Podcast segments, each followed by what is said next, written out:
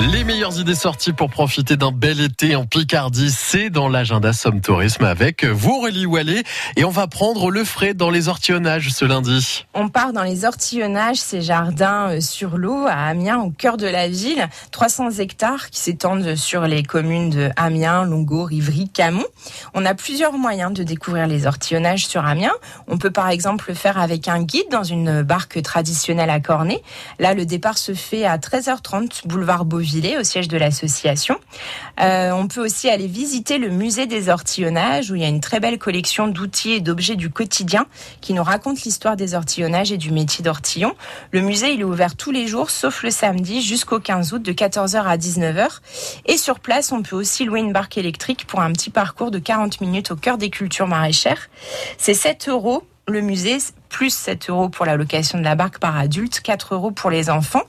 Autre possibilité, c'est le festival Artville et Paysages, enfin le festival international de jardins, qui se tient jusqu'au 20 octobre. On a au total 30 jardins à découvrir, 20 installations. C'est 10 nouvelles œuvres cette année pour cette édition 2019.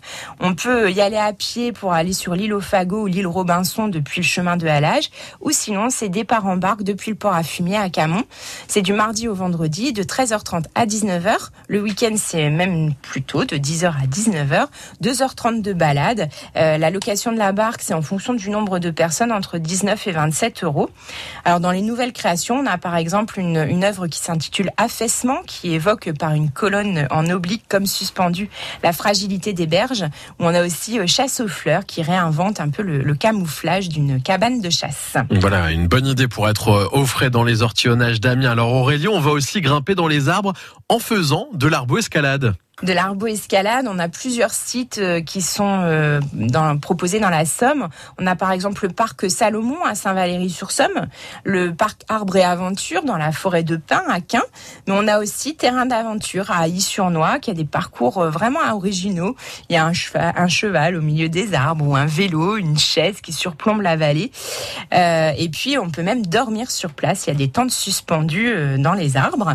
Et le dernier parcours, c'est à Donc à la cité souterraine de Naour. Voilà encore des belles idées sorties à faire pour votre été avec l'agenda Somme Tourisme. C'est d'ailleurs tous les matins cet été à 7h15 et c'est à réécouter avec vous Aurélie sur notre site francebleu.fr.